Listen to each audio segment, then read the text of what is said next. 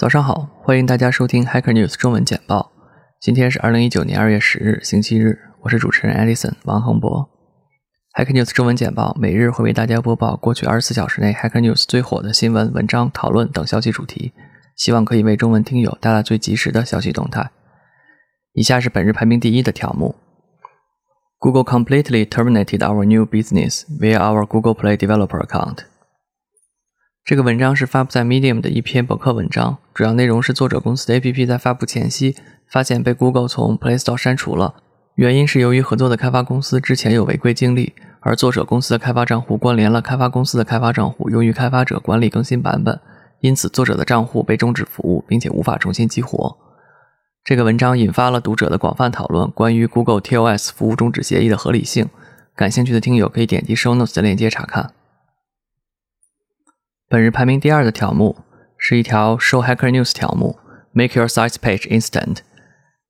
该条目的作者发布了一个很有意思的小 JavaScript 库，可以帮助网站通过用户鼠标在链接的停留时间预测用户即将要点击的文章，并发起预加载，以加速网页加载时间，提高用户体验。感兴趣的用户可以查看 Show Notes 的 GitHub 地址以及项目主页。本日排名第三的条目是 We need to talk about systematic fraud。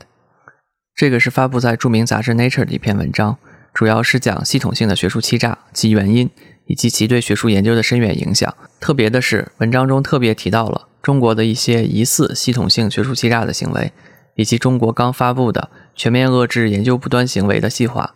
感兴趣的听友可以查看 Show Notes 的链接。排名第四的条目是 Ask Hacker News What company environment has enabled your best work？这个是一个 Ask Hacker News 条目，一个用户提出问题：什么样的公司环境可以让你最佳状态工作？大概看了一下大家的评论，有一些很有意思的观点，比如说传统开发模式对比敏捷开发，更注重隐私的工作环境，以及支持员工自我提升的企业文化，这些因素都对员工的工作状态起到了一定的影响。今天排名第五的条目是关于 Reddit，Reddit is experiencing a user rising against China because Tencent will invest heavily in the platform. 文章指出，腾讯最近投资了 Reddit 1.5亿美金。Reddit 的用户担心，由于腾讯与中国政府的关系，这将会加剧 Reddit 内容审查。有意思的是，在评论区有用户提到之前的一次 Reddit CEO 修改用户辱骂自己帖子的事件。感兴趣的听友可以点击 Show Notes 的评论链接查看。以上就是今天的 Hacker News 每日简报，感谢大家收听。本次节目由 Edison 在 Auckland New Zealand 为大家播报。我们下次再见。